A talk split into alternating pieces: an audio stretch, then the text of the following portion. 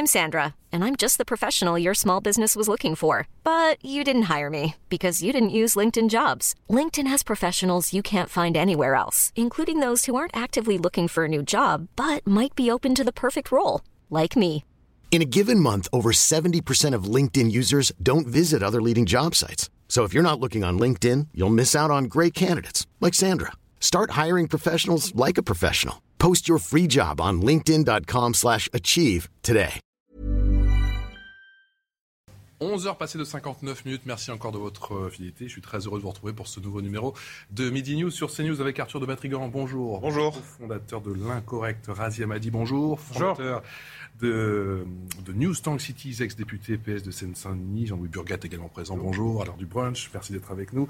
Journaliste Arnaud Benedetti. Bonjour, mon cher. Bonjour. Vous êtes rédacteur en chef de la revue politique et parlementaire. On parle de ce refus d'obtempérer dans le 18e arrondissement de la capitale. Vous le savez, avec cette passagère qui est désormais décédée. Les policiers sont toujours en garde à vue. Trois policiers en garde à vue. On en parle juste après le rappel des titres du journal même avec Anthony Favali. Bonjour, Anthony. Bonjour Patrice, bonjour à tous. À la une, cette euh, décision de justice qui fait polémique. hein. Un automobiliste condamné à deux ans de prison avec sursis pour avoir euh, renversé et tué une cycliste en 2019 à, à Toulouse. Une condamnation pour homicide involontaire, mais avec des circonstances aggravantes. L'homme de 33 ans était en effet sous l'emprise de l'alcool et de la drogue. Le récit de Clémence Barbier. Deux ans après les faits, l'homme de 33 ans qui comparaissait pour homicide involontaire avec circonstances aggravantes n'a été condamné qu'à deux ans de prison avec sursis. Dans la nuit du 29 août 2019 à Toulouse, cet automobiliste percute violemment une cycliste de 29 ans. La jeune femme décède. Le conducteur était sous l'emprise de l'alcool et de stupéfiants. La peine encourue lorsqu'il y a conjonction de ces trois circonstances aggravantes était de 10 ans d'emprisonnement, plus la peine d'amende.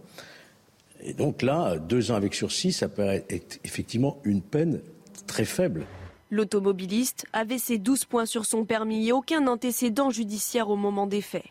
La justice peut prendre, compte de, de ses prérogatives, mais euh, où va la justice Où on en est? On a enlevé la vie d'une personne de notre famille et on se retrouve avec quelqu'un qui euh, est libre. Le conducteur a vu son permis de conduire annulé avec interdiction de le repasser pendant trois ans. Les cas de variole du singe qui augmentent dans le monde, 780 cas recensés dans 27 pays, des pays qui ne sont habituellement pas touchés par cette maladie. La Grande-Bretagne, l'Espagne, le Portugal sont les pays euh, européens où l'on dénombre le plus de cas. Si les malades sont isolés, peu d'hospitalisations ont été euh, signalées, bien heureusement. Un mort, 15 blessés, jusqu'à 20 000 foyers privés d'électricité. Voilà le bilan des violents orages qui ont traversé euh, la France ce week-end. Et c'est sans compter les importants dégâts agricoles. De nombreux professionnels ont vu leur récolte complètement détruite par la grêle. Écoutez justement le témoignage de David Vallée, agriculteur. Mais là, on voit bien, ça c'est un épi où il reste encore des, euh, graines dessus. Voilà, des épillets. Donc il y en a encore quelques-unes. Celle-là, allez, on va dire qu'il est à 80 ou à 60%. Mais là, là, il n'y a plus rien. Là-dessus, il n'y a plus rien. Tous les, grains sont tombés, quoi. Et puis les derniers qui restent vont tomber ou pourrir de maladie, quoi.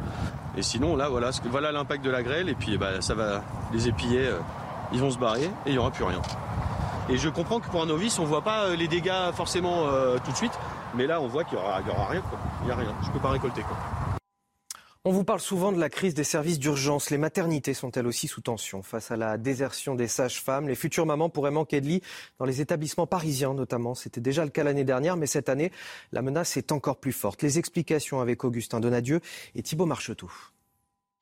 Y aura-t-il assez de sages-femmes en Ile-de-France pour toutes celles qui doivent accoucher en juillet et en août?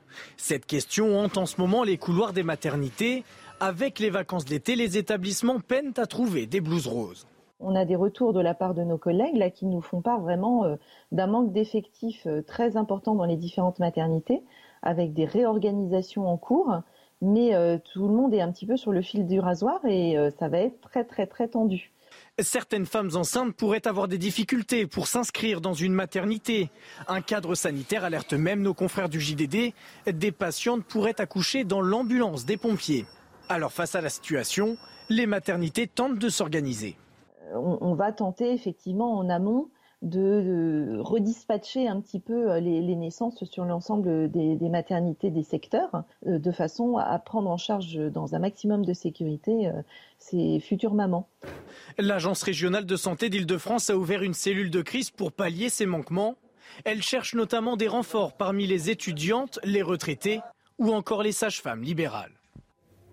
Et de nouvelles mobilisations sont attendues euh, demain euh, avec au moins 50 rassemblements à travers euh, la France. On en vient au tennis cette fois avec cette 14e victoire pour Raphaël Nadal, la légende de 36 ans, qui a encore une fois remporté un titre à Roland Garros, 22e trophée record en Grand Chelem. Nadal a battu le Norvégien Casper Ruud, numéro 8 mondial. Une victoire qui représente tout pour lui. Écoutez. Uh, Avoir ce trophée à mes côtés à nouveau représente tout pour moi. Je suis très ému. Cette victoire est inattendue, sans aucun doute. Uh, Je ne remercierai jamais assez tout le monde pour le soutien depuis le tout premier jour. Donc oui, je suis très ému. Avant de parler, euh, de retrouver Patrice Boisfer et ses invités pour euh, les débats de Midi News, une nouvelle journée d'action dans les hôpitaux annoncée demain. Neuf syndicats se mobilisent. On voit tout de suite euh, cela avec Éric de Maten dans la chronique écho. Votre programme avec Logissimo, votre partenaire pour vos besoins logistiques du premier et du dernier kilomètre, partout en France.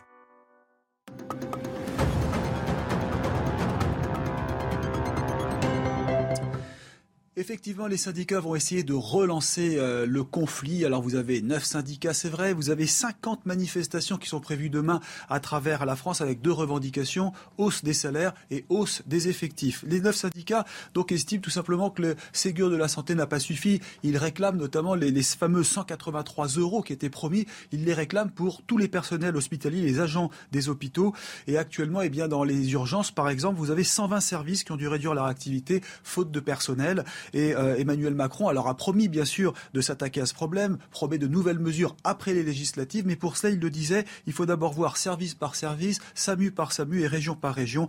En tout cas, en attendant, les euh, services et les personnels des hôpitaux veulent tenter la mobilisation générale et la relance de ce conflit. C'était votre programme avec Logissimo, votre partenaire pour vos besoins logistiques du premier et du dernier kilomètre partout en France. Allez, de retour en plateau avec Arthur de Vatrigan, qui est cofondateur de l'Incorrect, Razia Madi, qui est fondateur de News Tank Cities, ex-député PS de Seine-Saint-Denis, Jean-Luc Burga, qui est journaliste, et Arnaud Benedetti, qui est rédacteur en chef de la revue politique et parlementaire. On commence cette émission avec les suites du refus d'obtempérer, rue Ordener, en plein cœur de la capitale, dans le 18e arrondissement. La passagère de la voiture qui a foncé sur la police est donc décédée, on l'a appris. Trois agents sont actuellement en, en garde à vue, Solène Boulan. La passagère de la voiture soupçonnée d'avoir foncé sur des policiers lors d'un contrôle est finalement décédée hier soir. La victime avait été transportée à l'hôpital samedi après avoir été gravement blessée à la tête par des tirs de policiers. Les faits se sont déroulés dans le 18e arrondissement de Paris. Quatre personnes se trouvaient dans un véhicule, l'un d'entre eux sans ceinture de sécurité. Repérée par des policiers à vélo, la voiture avait pris la fuite et quelques mètres plus loin avait percuté l'un des fonctionnaires de police. Des coups de feu avaient été tirés, comme le relatait ce témoin anonyme. Quand je suis arrivé, que la voiture s'est pris un camion à contresens. Euh, une jeune femme est sortie de la voiture en pleurs. J'ai entendu des coups de feu. Le pronostic vital du conducteur, touché au thorax, n'est maintenant plus engagé. Les deux autres passagers n'ont pas été blessés et ont commencé à être entendus samedi. Les trois policiers qui ont tiré ont été placés hier après-midi en garde à vue à l'inspection générale de la police nationale. Et Sandra Buisson du service police-justice nous rejoint. Bonjour ma chère Sandra. Dans quelles conditions justement les, les policiers peuvent ouvrir le feu? L'enquête doit déterminer si la règle d'usage des armes a été euh, respectée. C'est le Code de la sécurité intérieure qui s'applique depuis 2017. Euh, euh, ce texte précise les conditions dans lesquelles les policiers et les gendarmes peuvent faire usage de leurs armes, notamment s'ils ne peuvent pas immobiliser autrement des véhicules dont les conducteurs n'obtempèrent pas à l'ordre d'arrêt et qui sont susceptibles dans leur fuite de causer des atteintes à leur vie ou à leur intégrité physique ou à celle d'autrui. À partir de là, les tirs doivent avoir lieu seulement en cas d'absolue nécessité et de manière strictement proportionnée. Ce sont ces trois critères que les enquêteurs de l'IGPN vont devoir vérifier. Est-ce que le conducteur du véhicule mettait la vie d'un ou plusieurs policiers en danger? Est-ce que la dizaine de tirs des trois policiers était une riposte d'absolue nécessité? Est-ce qu'il y avait une autre solution? Est-ce que cette dizaine de tirs par trois agents de police était une réponse strictement proportionnée à la menace? Pour déterminer tout cela, il va falloir vérifier où était placé chacun des trois agents par rapport à la voiture, quelle perception chacun a eu des faits, déterminer les angles de tir et en combien de temps ces tirs ont eu lieu? Était-ce une fraction de seconde ou plus? La présomption de légitime défense est notamment réclamée par le syndicat de police euh, Alliance euh, après l'affaire du Pont Neuf. Est-ce que ça changerait quelque chose? Alors, dans l'état actuel des textes, c'est à celui qui dit avoir tiré dans le cadre du Code de la sécurité intérieure d'apporter la preuve qu'il a euh, respecté les règles d'usage de l'arme. S'il y avait présomption euh, de légitime défense, ça voudrait dire qu'il y aurait un renversement de la charge de la preuve. L'agent euh, de police ou de gendarmerie n'aurait pas à apporter la preuve puisque son tir serait présumé légitime dès le départ. Le parquet ou la partie civile, eux, devraient apporter la preuve que le tir ne respecte pas les règles d'usage. On en a euh, parlé avec un avocat spécialiste de ces questions et de la défense euh, des forces de l'ordre. Il nous a expliqué que pour lui, ça ne changerait rien puisque de toute façon, dans ces cas-là, le juge d'instruction doit instruire à charge et à décharge et cette présomption n'empêche pas le fait que le policier ou le gendarme euh, doivent respecter les règles d'usage de l'arme pour ouvrir le feu. Merci beaucoup Sandra pour toutes ces précisions. On Skype avec Yvan Assioma. Merci d'être avec d'avoir accepté notre invitation sur CNews, secrétaire national Alliance Police Nationale. Quel est votre euh, sentiment sur cette affaire? Bonjour. Bah écoutez, on se retrouve effectivement un peu, euh, ça a été rappelé dans l'affaire euh, un peu identique de l'affaire du Pont Neuf. Là, aujourd'hui, on a encore une fois trois policiers qui sont en garde à vue au sein de l'IGPN. Il y a une double enquête qui est faite. Il y a une enquête qui est faite par la police judiciaire pour les violences envers les policiers, déterminer effectivement le rôle des uns et des autres et il y a l'enquête de l'IGPN euh, pour déterminer si, comme l'a rappelé votre journaliste sur le plateau, euh, le cadre du L435-1, article, enfin, alinéa 4, euh, est respecté, tout simplement. Nous, ce qu'on dit, Alliance, on a rappelé aussi sur votre plateau, ça a été rappelé effectivement, ce qu'on souhaite, c'est cette présomption de légitime défense qui mettrait, ce qui permettrait en tout cas euh, de ne pas mettre de pression supplémentaire sur nos collègues et, de les humilier aussi, parce qu'en quelque sorte, quand on place un policier en garde à vue, surtout pour une mission de service, c'est relativement humiliant. Le policier, lui, connaît la loi, hein, c'est son métier d'interpeller des gens qui commettent des délits et des crimes et les mettre à disposition de la justice. Il connaît le système judiciaire. C'est pourquoi nous, Alliance, on souhaite aussi euh, que le policier puisse un jour bénéficier d'un statut judiciaire particulier qui éviterait de le mettre en garde à vue euh, lors d'affaires comme ça liées à l'exercice de la fonction. Yvan Assuma, vous comprendriez que dans quelques minutes, ces trois agents, que la garde à vue de ces trois agents soit, soit prolongée? Bah, écoutez, avec ce que je viens de vous dire, euh, déjà, on a du mal à comprendre qu'ils passent la nuit en garde à vue. Il n'y a rien qui empêcherait de mettre fin à la garde à vue temporairement que nos, collègues puissent rentrer chez eux et de faire une reprise de garde à vue euh, le matin à 9h, euh, le temps de l'enquête. Euh, c'est pourquoi si on avait ce, statut spécial judiciaire, ça permettrait de, pallier à tout ça. Donc une prolongation de garde à vue n'est pas à exclure effectivement. Au jour d'aujourd'hui, avec la loi d'aujourd'hui, une garde à vue ne veut pas dire être coupable. Hein. c'est le temps nécessaire à l'enquête justement pour permettre d'apporter des éléments probants. Vous comprenez la demande du syndicat Alliance. Euh, Razia m'a dit il faut un statut particulier pour les, policiers dans ce genre d'affaires? Une fois n'est pas coutume sur euh, les déclarations euh, du syndicat Alliance. Je, suis plutôt d'accord avec l'état d'esprit de, de, ce qui est évoqué. Pourquoi? Parce que euh, la, garde à vue ici a une fonction qui, qui dépasse finalement euh, les conditions qu'elle permet. Les conditions qu'elle permet, c'est euh, l'emprisonnement, entre guillemets, hein, en tout cas la privation de liberté, et puis l'isolement, y compris le fait, lorsqu'elle est prolongée, eh bien, de tenir derrière quatre barreaux, même si c'est pas tout à fait comme ça que ça se passe dans les faits, ces policiers qui, a fortiori, et tant qu'on n'a pas prouvé le contraire, selon la caractérisation des faits, ont protégé leur vie et celle de nos concitoyens et concitoyens. Donc je suis plutôt euh, euh, en faveur de ce statut particulier parce que la fonction première de la garde à vue, ici, elle est légitime. C'est d'empêcher la communication entre plusieurs policiers présents sur les faits mmh. et notamment la perturbation de l'enquête par des coordinations sur les témoignages qui euh, ne.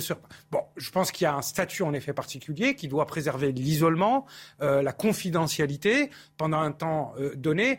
Euh, maintenant, s'il est démontré en effet qu'ils ont agi dans le sens évidemment de l'intérêt général, ce qui euh, semble, euh, en tout cas là, il faut voir l'enquête, ce qu'elle va donner, et puis protéger des vies aussi, puisqu'on a vu qu'elle a ce véhicule a pris un sens unique, s'est retrouvé enfin, ils auraient pu tuer aussi d'autres personnes hein, par absence de contrôle du véhicule. C'est un petit peu illogique et donc je rejoins en tout cas sur le principe la, proposition qui est faite là, mais qui est faite depuis longtemps et qui me semble adaptée comme elle existe dans d'autres pays comme elle existe dans d'autres pays. Et notamment en Suisse. Elle est légitime, elle est crédible, cette proposition du syndicat Alliance sur ce statut particulier. Arnaud Benedetti, Benedetti concernant. Oui, moi, il me semble, il me semble qu'elle est crédible et qu'elle est légitime pour toutes les raisons qui viennent d'être évoquées, notamment euh, parce qu'on voit bien qu'il s'agit là euh, de fonctionnaires de police qui sont dans une action dans le cadre de leur mission et qu'ils sont finalement contraints par une situation tout à fait exceptionnelle. Donc tout ça légitime finalement un statut très spécifique lorsque des policiers euh, sont engagés sur le terrain. Ça me paraît important. Ensuite, il y a une autre question peut-être qui euh, dépasse les seuls éléments, c'est est-ce que ces phénomènes sont aujourd'hui plus courants qu'ils ne l'étaient par le passé? C'est une question qui se pose à la fois politiquement. Un refus d'obtempérer toutes les 30 minutes, c'est désormais toutes les 20 minutes. Oui, en effet. Donc, manifestement, euh, selon les chiffres, euh, on voit qu'il y a malgré tout un développement de ce type de, de situation. Ça dit quelque chose à la fois sur l'état de notre société, mais ça dit quelque chose aussi sur la façon dont on doit aborder le sujet. Finalement, l'intégrité physique est sacrée, mais il y a autre chose qui est absolument sacré, c'est aussi à un moment donné le respect de l'autorité. Et ça, c'est important de le rappeler, c'est-à-dire que l'autorité, c'est ce qui nous permet philosophiquement, et pas seulement philosophiquement, civiquement, de vivre ensemble. À partir du moment où vous-même, dans un acte qui est de votre propre responsabilité, vous prenez le risque de transgresser d'une certaine manière euh, cette, cette ligne qui est une ligne sacrée, ben, vous vous mettez en danger forcément. Donc ça, c'est une question qu'il faut aussi poser, parce que ce n'est pas seulement une question philosophique, c'est une question qui a des implications politiques. La réaction d'Arthur de Vatrigan de Jean-Louis Burga juste après le rappel des titres, c'est avec Audrey Berthaud. Bonjour Audrey. Bonjour Patrice. Paris et Marseille dans le top 10 des villes du monde les plus infectées par les rats. La capitale arrive quatrième, la cité phocéenne dixième. Dans les deux plus grandes villes françaises, on compte plus de rats que d'habitants. La France est, avec les États-Unis, le seul pays qui compte deux villes dans ce classement. À Toulon, un homme mis en examen après des plaintes pour des piqûres. Samedi soir, sur une plage du Var, pendant l'enregistrement d'une émission de TF1, une vingtaine de spectateurs auraient été victimes de piqûres. Le suspect, un Toulonnais âgé de 20 ans, a été placé en détention provisoire. L'une des victimes, une agent de sûreté, a été hospitalisée. Enfin, la Tanzanie maintient l'interdiction d'exporter des animaux sauvages. Samedi, les services responsables de la protection de la faune avaient annoncé une levée de l'interdiction, ce qui avait déclenché l'indignation dans tout le pays. Mais dimanche, la ministre du Tourisme a rétabli l'interdiction, précisant que de nouvelles consultations étaient en cours. Merci. On est toujours en Skype avec Yvan Assioma, qui est secrétaire national de l'Alliance Police euh, Nationale. Euh, Yvan euh, Assioma, est-ce que justement ce statut spécial, ce statut particulier que vous réclamez pourrait participer à, la restauration de cette autorité? Bah écoutez, en tout cas, on en est persuadé de notre part et ça permettrait surtout euh, de préserver euh, euh, le, fonctionnement de l'institution et surtout de préserver nos collègues. comme ça a été rappelé sur votre plateau et, j'entends ce qui a été dit, on, on, peut en être que satisfait sur le, le, le, positif par rapport à cette mesure que nous demandons. Ça a été rappelé aussi également l'importance des refus d'obtempérer. On l'a dit sur votre plateau, un refus d'obtempérer tous les 20 minutes ça veut dire que tous les 20 minutes, en France, on a un policier ou un gendarme hein, qui est menacé par un refus d'obtempérer, parce que le refus d'obtempérer, ça c'est je veux dire, c'est le démarrage de l'affaire. Un refus d'obtempérer, c'est un refus d'obtempérer aux injonctions du policier. Mais à partir du moment où vous, où vous démarrez, vous redémarrez, et vous allez vous foncez vers un agent des forces de l'ordre. Là, vous n'êtes plus dans le cadre d'un refus de tempérer, mais vous êtes dans le cadre d'une tentative d'homicide sur un policier avec arme par destination, parce que le véhicule devient à ce moment-là une arme.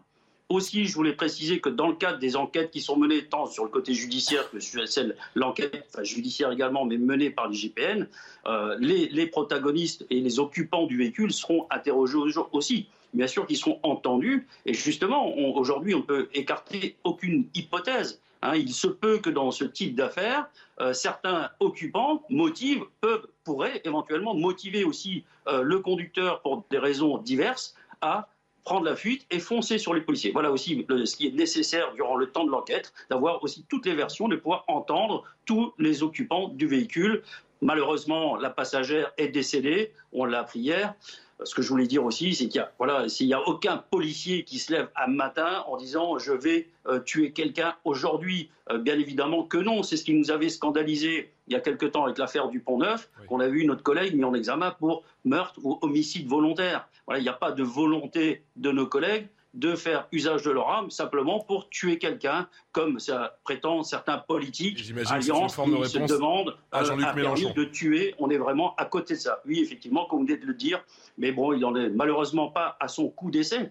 Il s'en prend aussi à nous, il nous traite de factieux. Euh, je rappelle qu'on a déjà déposé plainte parce qu'il nous a traité de factieux lors d'un congrès du NUPES. Il a réitéré en nous traitant de secte. On a encore une fois déposé plainte. Et là, on déposera encore une fois plainte. C'est ce qu'on fera chaque fois que cette personne euh, nous traitera euh, d'un mot ou d'un autre, et notamment celui de factieux. Nous déposerons plainte à chaque fois. Parce que quand il s'attaque à nous, au-delà de s'attaquer à nous, qui avec les propos qu'il tient justifie la mort d'un homme pour un refus d'obtempérer, alors oui, il ignore la loi, mais je crois que plutôt, M. Mélenchon fait exprès d'ignorer la loi. Comme ça, ça lui permet d'avoir une attaque politique d'une part, et surtout une attaque envers notre institution et envers tous les policiers. C'est ce qui est scandaleux dans ses propos. Et on entend votre colère, votre frustration, forcément, Yvan Assiouma. On reparle de Jean-Luc Mélenchon promis dans un instant, mais j'aimerais avoir le, sentiment d'Arthur de Batrigan et de Jean-Luc Burgas sur cette affaire. Est-ce que justement le fait que ces policiers soient en garde à vue, garde à vue qui sera allez, très certainement prolongée, on le sait effectivement, euh, pendant encore quelques heures, participe à ce climat de suspicion Pas du tout?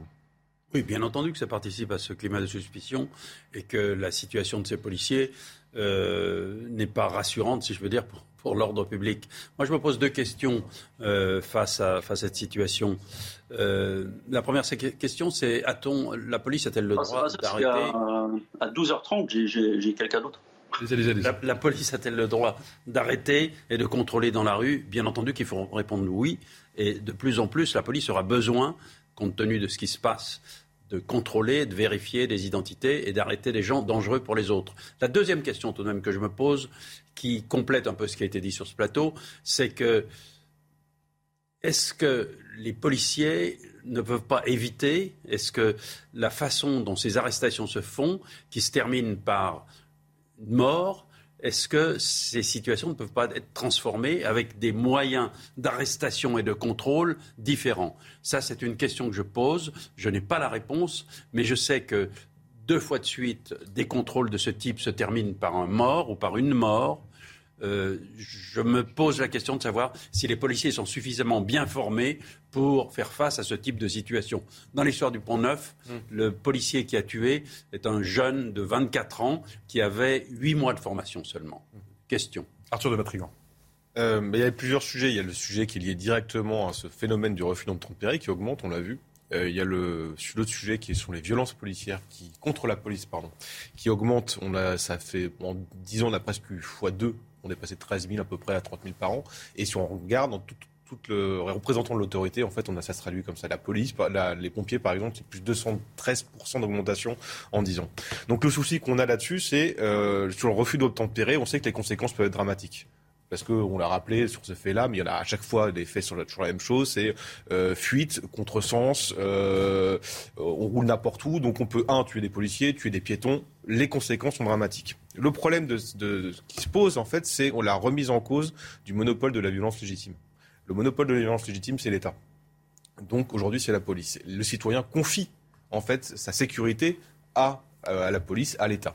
Et là, on a l'impression, à chaque fois, depuis dix ans, depuis même plusieurs années, qu'on remet en cause ce monopole de la violence légitime en permanence. Et à partir du moment où vous n'avez plus ce monopole de la violence légitime, ou alors vous pensez que ce monopole n'existe plus, qu'est-ce qui va se passer?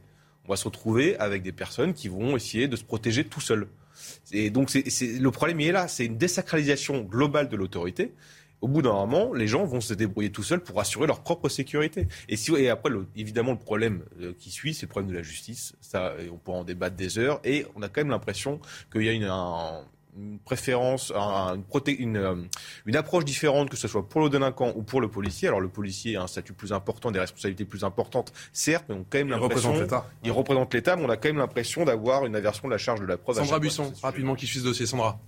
Oui, une précision peut-être pour vous dire que les enquêtes euh, suite à l'ouverture du feu par un policier ou un gendarme, elles sont automatiques. Euh, il y a automatiquement une enquête pour déterminer si euh, le tir a été fait dans les règles d'usage des armes. Ça n'est pas une remise en cause de la légitimité des policiers ni de l'utilisation légitime de la force. Ça n'a rien à voir. C'est juste que de toute façon, dans une démocratie, le droit doit être appliqué et donc il faut vérifier les conditions dans lesquelles les tirs ont eu lieu. Ce n'est pas une présomption de culpabilité, c'est une enquête systématique. Avec la question de la proportionnalité, bien évidemment. Euh, euh, Yvon Assioma, il y a Razi Amadi qui souhaite vous interpeller, Razi. Oui, il y, a, il y a deux questions euh, que je voudrais euh, vous poser, même si je rappelle que la, la légitimité, en tout cas, du, du, du monopole euh, de, de l'usage, en tout cas, de la force, il est d'autant plus légitime qu'il est régulé, encadré, et que les policiers eux-mêmes demandent cet encadrement, même si la proportionnalité, elle est toujours sujet à débat, ce qui mène à l'enquête automatique. J'ai deux questions à vous poser. Hum, la, la, première, c'est la suivante. Euh, j'ai milité et j'ai obtenu par amendement, il y a quelques années maintenant, euh, la mise en place du dispositif à titre expérimental de la caméra piéton, qui existe dans des pays qui sont des grandes démocraties. Hein les États-Unis euh, et bien d'autres. C'est-à-dire qu'on met les moyens. Cette caméra, elle peut aider les policiers justement à ce que euh, finalement les versions soient tout de suite accréditées, euh, agrémentées de témoignages vidéo. Point 1, le ministre a parlé d'une généralisation du dispositif au-delà des questions techniques et financières. Où en est-on? Et puis la seconde, c'est ce qu'a annoncé le président de la République sur une forme d'indépendance plus forte, en tout cas administrative, de l'IGPN. Là aussi, c'est des sujets qui permettraient finalement euh, d'aborder ces débats avec plus de sérénité et objectivité dans l'intérêt de la police elle-même. Bah écoutez, d'abord sur les caméras piétons, je vais répondre assez rapidement parce que je, voulais faire une remarque aussi sur les propos qui ont été tenus euh, précédemment. Sur les caméras piétons, elles sont effectivement euh, en cours de développement et largement en cours de, développement dans les services, puisque euh, quasiment pas chaque policier, mais à minima, il y a une caméra piéton par patrouille qui est disponible pour nos collègues. Et ça, ça, correspond aux annonces euh, qu'a fait le, ministre. Sur l'indépendance de l'IGPN, nous, on s'est, déjà exprimé là-dessus. Écoutez, pour nous, les enquêtes, je rappelle quand même que l'IGPN mène des enquêtes judiciaires et il faut avoir un minimum de connaissances judiciaires hein, pour pouvoir mener des enquêtes ou être chef de, de ce service ou, et, et pouvoir diriger ça dans toute objectivité. Donc, mais ça, c'est des sujets sur lesquels on s'était déjà exprimé. Je reviens simplement et rapidement sur les, propos de jeunesse de nos, collègues d'une formation euh, qui ne serait pas adéquate. Là, je m'inscris en faux. La formation aujourd'hui de nos collègues dans les écoles de police, elle, elle forme très bien nos policiers qui arrivent sur le terrain. Je me permets d'ailleurs de rappeler les trois collègues qui, sont intervenus sur l'affaire du 18 qui ont ouvert le feu à eux trois, euh, cumulent plus de dix années d'ancienneté. Donc ce ne sont pas deux petits jeunes sortis, deux ou trois jeunes sortis d'école. Et qui plus est, je rappelle quand même que dans la dramatique affaire de l'attentat à la préfecture de police, hein, qui a fait quatre morts, le policier qui a neutralisé Arpon venait de sortir de l'école de police. Donc son action à ce moment-là jamais été remis en cause. Merci beaucoup Yvan Assioma, secrétaire national d'Alliance Police Nationale, d'avoir réagi en direct. Je sais que vous êtes extrêmement pressé. Merci d'avoir réagi en direct euh, sur notre antenne. Vous ne bougez pas, on va reparler justement des propos. La police tue les propos de Jean-Luc Mélenchon. Dérapage, oui ou non? On en parle dans un instant. 12 heures passées de 32 minutes. Merci encore de votre fidélité. La suite de Midi News avec Arthur de Vatrigan, Razi Amadi, Jean-Louis Burga et Arnaud Benedetti. Les débats. Et on continue à parler des attaques de Mélenchon envers la police juste après le rappel des titres. C'est avec Audrey Berthaud. L'Ukraine a affirmé avoir repris la moitié de Severodonetsk. Là-bas, l'armée ukrainienne assure qu'elle fait mieux que tenir tête et qu'elle reprend du terrain. La moitié de la ville est sous le contrôle de nos défenseurs, a assuré le gouverneur de la région. Le 6 juin 1944, les troupes alliées débarquaient en Normandie. La région commémore ce lundi le 78e anniversaire du débarquement. Pas moins de cinq généraux américains devraient être présents aujourd'hui à Sainte-Mère-Église pour l'inauguration d'une statue rendant hommage à Theodore Roosevelt. Enfin, attention aux arnaques à la carte vitale. Cette escroquerie est désormais la plus répandue en France. Les arnaqueurs envoient un SMS pour remplir un formulaire avec nom, adresse et coordonnées bancaires. Cette arnaque vous demande ainsi de payer quelques centimes d'euros afin d'obtenir votre nouvelle carte vitale. L'assurance maladie appelle à la vigilance. Merci Audrey. On revient sur la mort de cette jeune femme suite à un refus d'obtempérer. Ça s'est passé dans le 18e arrondissement de la, capitale euh, ce week-end. Trois policiers, je vous rappelle, sont toujours placés en garde à vue. Place aux réactions politiques à présent. Et une, on l'a évoqué, qui a fait beaucoup, beaucoup réagir, celle de Jean-Luc Mélenchon. Ces deux tweets, encore un abus de pouvoir inacceptable. La peine de mort pour un refus d'obtempérer. Le préfet approuve, le ministre félicite. La honte, c'est quand? Et puis, cette euh, deuxième saillie, la police tue et le groupe factuel Alliance justifie les tirs et la mort pour refus d'obtempérer. La haute. La honte, c'est quand? Écoutez le sentiment justement d'Ivan Asioma, qui était l'invité de CNews. Il est du syndicat Alliance. Parce qu'il nous a traités de factieux lors d'un congrès du NUPES il a réitéré en nous traitant de secte, on a encore une fois déposé plainte, et là, on déposera encore une fois plainte, c'est ce qu'on fera chaque fois que cette personne euh, nous traitera euh, d'un mot ou d'un autre, et notamment celui de factieux, nous déposerons plainte à chaque fois. Parce que quand il s'attaque à nous, au-delà de s'attaquer à nous, puis avec les propos qui tient, justifie la mort d'un homme pour un refus d'obtempérer, alors oui, il ignore la loi, mais je crois que plutôt, M. Mélenchon fait exprès d'ignorer la loi. Comme ça, ça lui permet d'avoir une attaque politique d'une part, et surtout une attaque envers notre institution et envers tous les policiers. C'est ce qui est scandaleux dans ses propos. Les attaques répétées sur la police, euh, Arnaud Benedetti, c'est efficace, c'est le bon calcul.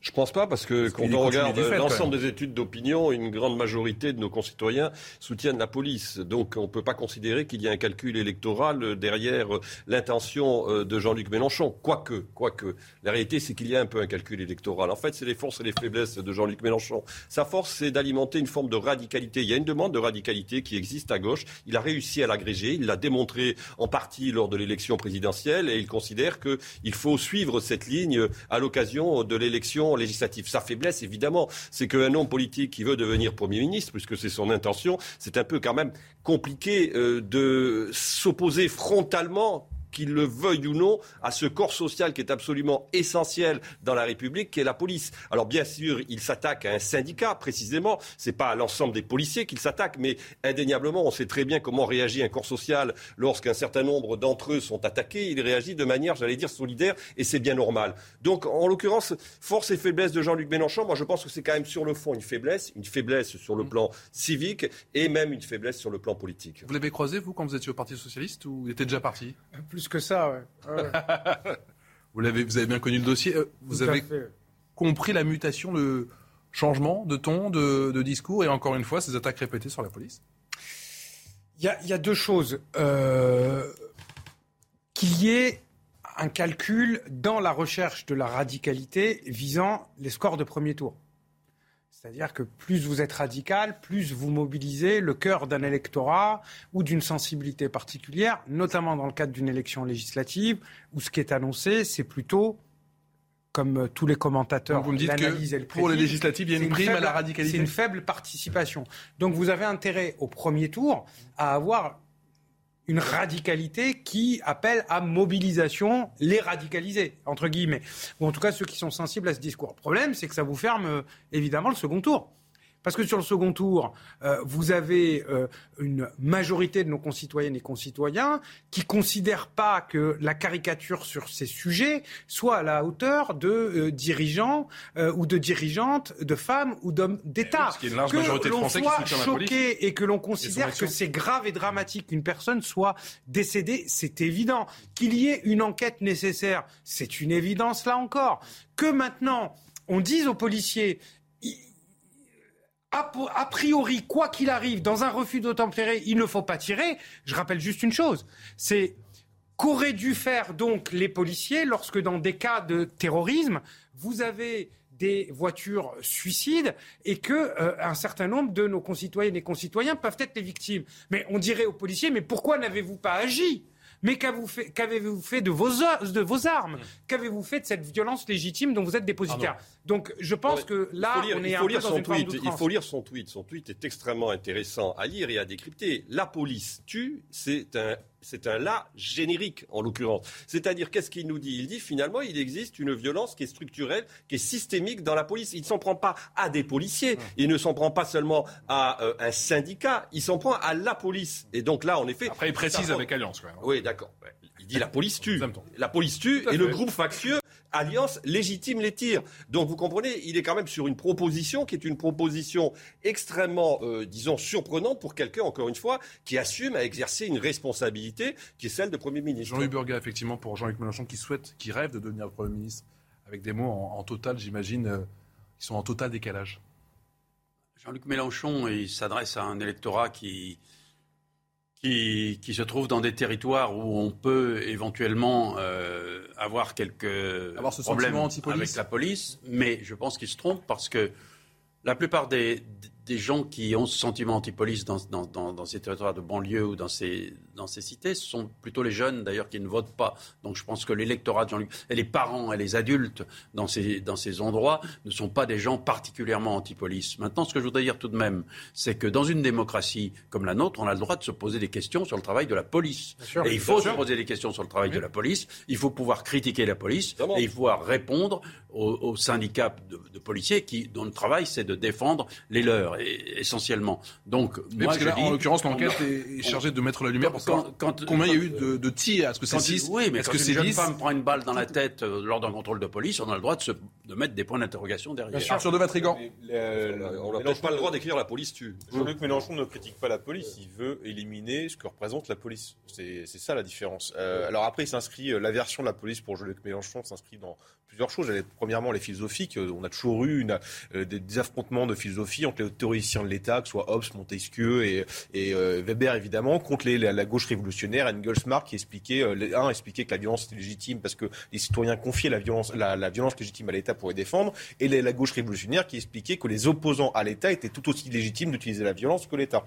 Donc il y a une tradition philosophique dans laquelle s'inscrit Jean-Luc Mélenchon. Après, évidemment, il y a, une, pathologie chez Jean-Luc Mélenchon quand on le voit dans ses mots utilisés, dans son visage qui se déforme et qui prend un visage de haine lorsqu'il parle avec de la, police ou qu'il débat avec de la police, on l'a vu plusieurs fois. Et puis après, évidemment, qu'il y a une aversion qui est due à la politique, qui fait de la polémique, Jean-Luc Mélenchon, parce qu'il cible des électeurs. On l'a vu, là, son électorat, il a changé en tant qu'homme de gauche, il a changé de peuple. Il a expliqué que maintenant que son peuple à lui, c'était les immigrés et les immigrés qui sont victimes de la police. Donc, il va sur ce terrain-là et il fait de la polémique de plus en plus importante. Il a toujours fait, sachant que, rappelez-vous, sa pire polémique a été en 2019 quand il s'est compromis avec les islamistes. Une, polémique qui, normalement, aurait dû l'éliminer de toute euh, ambition politique, parce que euh, pour intelligence avec l'ennemi, généralement, on revient pas, on arrête la politique. Razia Mati, vous m'avez parlé de Jean-Luc Mélenchon, vous m'avez parlé de cette prime à la radicalité. La, polémique, ça, ça peut se traduire également dans, dans, les urnes Ça peut être efficace? euh, En tout cas, pour le premier tour, oui. Oui, pour le premier tour, évidemment. Plus vous êtes radical pour le premier tour, et plus vous avez. Le problème, c'est que on, a ce, on a, on, a ce problème dans. En fait, le, système électoral qu'est le nôtre est, assez mauvais en mathématiques de la décision pour sortir le meilleur résultat. Parce que pour être au second tour, il faut être le plus caricatural possible.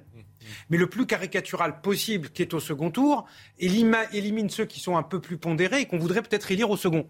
Voilà. Donc euh, c'est pour ça que la proportionnelle, en tout cas, une dose de proportionnelle est ça plus. Sent le, ça sent le véhicule. Enfin ça la bienvenue. Mais euh, je rappelle que Jean-Luc Mélenchon était quand même dans le gouvernement d'un certain euh, Lionel Jospin, qui sur la question de la sécurité avait une position digne et qui faisait honneur à la gauche, qui était le respect de la police, le renforcement des moyens de contrôle euh, la police de proximité, et moi ce que je dis, c'est la, la police a d'autant plus de pouvoir que le contrôle et la régulation démocratique sont au rendez-vous de l'exigence citoyenne. Arnaud, avant qu'on parle de Manuel Valls. Non, mais Jean-Luc Mélenchon, si vous voulez, est dans la vieille stratégie mitterrandienne qui consiste à rassembler son camp euh, au premier tour. Donc, euh, il est véritablement dans cette, euh, j'allais dire, disposition de combat en vue de ces législatifs. Et force est de constater que, si vous voulez, ça fait quand même cinq ans qu'on considère que les polémiques que peut alimenter Jean-Luc Mélenchon vont lui nuire politiquement. Euh, et force est là aussi de constater que malgré tout, aujourd'hui, il est l'homme qui a réussi le score qui est le sien euh, lors du premier tour de l'élection présidentielle, alors qu'on ne donnait pas cher de sa peau il y a encore un an euh, sur le plan électoral, et qu'il est l'homme surtout, et ça, il faut, le, il faut mettre ça à son crédit, indéniablement, qui a réussi à créer les conditions d'unité d'une gauche qu'on pensait totalement impensable il y a encore trois mois. Vous avez raison, rapidement. Non, ce qu'il faut rapidement, ce qu'il faut dire aussi, c'est que la critique, critiquer la police pour Jean-Luc Mélenchon, c'est critiquer le gouvernement, c'est critiquer la façon de fonctionner du gouvernement aujourd'hui. C'est ça qui, qui, qui, est visé derrière et c'est ça qui peut avoir un résultat électoral. Pour le reste, je continue à affirmer que les parents des jeunes qui ont affaire avec la police ne sont pas des gens qui sont contre la police. C'est une autre situation. Ce n'est pas une situation qui illustre euh, le rapport de la police avec les, euh, de la, des banlieues avec la police. Un petit tour et puis s'en va. Manuel Valls se perd dès le premier tour des élections législatives dans la cinquième euh, circonscription des Français de l'étranger, dont le scrutin, je vous le rappelle, s'est déroulé une semaine avant le reste des circonscriptions de l'Hexagone. Je ne peux pas ignorer mon score, a expliqué le candidat à la REM, avant de se fendre d'un adieu Twitter. Coup dur, oui ou non pour La République En Marche? Écoutez le sentiment de Stanislas Guérini, qui était l'invité de nos confrères de France Info. Moi, j'étais déçu pour lui. J'étais déçu pour nous, parce que je suis cohérent. C'était le candidat de la majorité euh, présidentielle. Je veux vraiment saluer euh, son courage politique, sa volonté de servir euh, à tout prix le pays. Il l'exprime comme ça. C'est dans ses tripes, c'est dans son sang. Et je crois que ça a beaucoup de valeur d'aller à l'élection. A ceux qui souhaitent ne pas le faire. On en a quelques exemples. Il y en a même qui veulent être élus Premier ministre, voyez.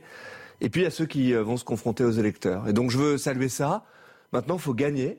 Évidemment, il faut gagner. Euh, on doit se rassembler euh, face euh, au cartel mélanchoniste. Allez, réaction de mes débatteurs sur le cas Valls dans un instant, juste après le rappel des titres avec vous, Audrey.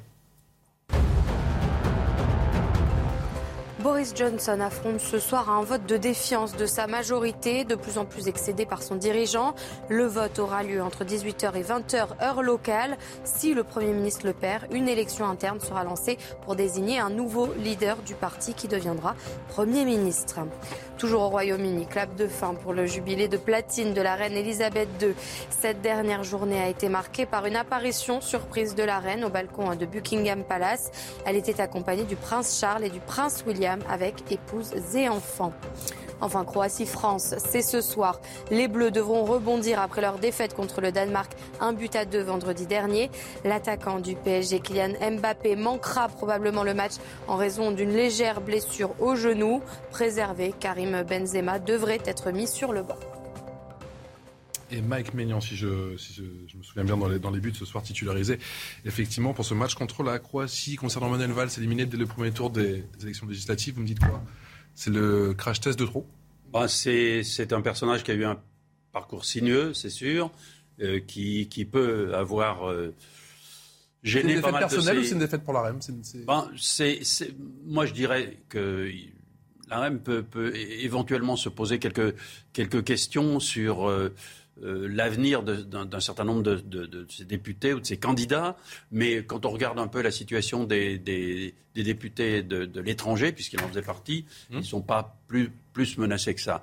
Mais ils sont, même bien, ils sont même, bien positionnés. plutôt, plutôt, bien positionnés. Non, mais Manuel Valls, c'est malheureusement le, le, mauvais exemple. C'est ce personnage qui a défendu tout de même l'ordre, qui a défendu la laïcité, qui a défendu des choses qui étaient plutôt intéressantes, en tout cas pour moi, positives, et qui, euh, par une sorte de situation personnelle ambiguë, euh, s'est pratiquement suicidé.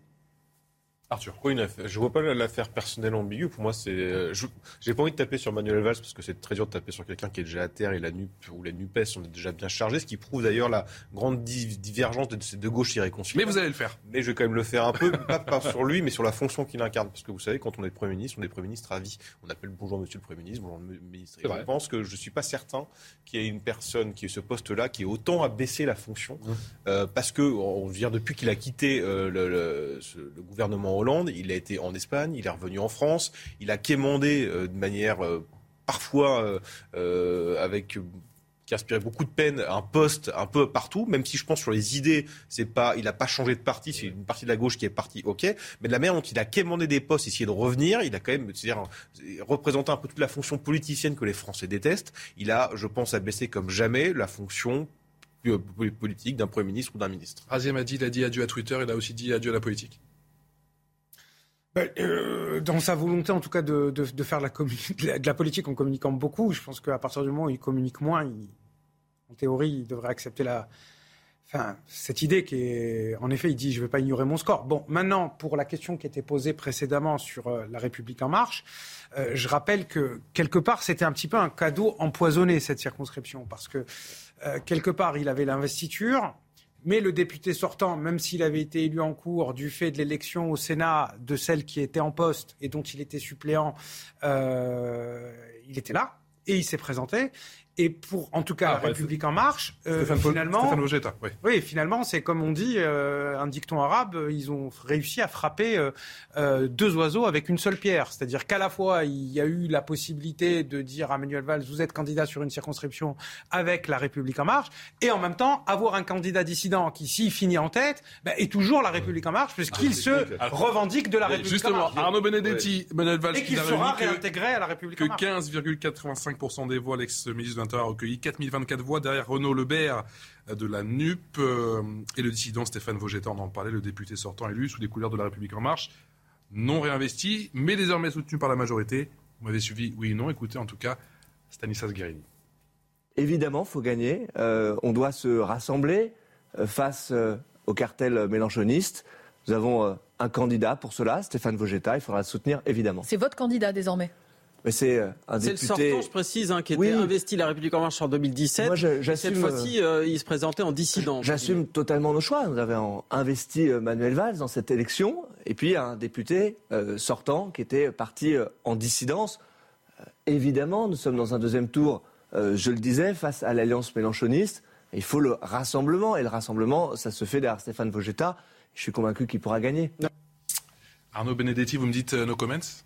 Un peu quand même. Bah non, si vous voulez, ce qui est tout à fait symptomatique, c'est cette, euh, j'allais dire, force politique que constitue le macronisme et qui se voulait le nouveau monde et qui recycle les plus vieilles recettes, j'allais dire, de la vieille politique, c'est-à-dire du radical socialisme. On a connu ça mille fois, c'est-à-dire des candidats qui ne sont pas investis, qu'on laisse néanmoins partir parce qu'on peut pas faire autrement et que finalement on réinvestit au second tour parce que tout simplement ils sont les candidats qui vont vous permettre d'avoir un parlementaire de plus dans votre groupe euh, parlementaire. Donc là, il n'y a véritablement rien de neuf sous le soleil euh, politique matière. Ensuite, moi je pense que Valls, il est victime de deux choses. En effet, de cette espèce de tourisme des étiquettes qui a été le sien euh, durant euh, plusieurs années, son tourisme électoral aussi, et il est aussi victime du fait que, en effet, euh, à un moment donné, quand vous voulez être candidat, il faut que vous soyez légitime sur votre terrain. Euh, c'est- c'est- et, et je pense que les électeurs sont de plus en plus sensibles à cette légitimité du terrain.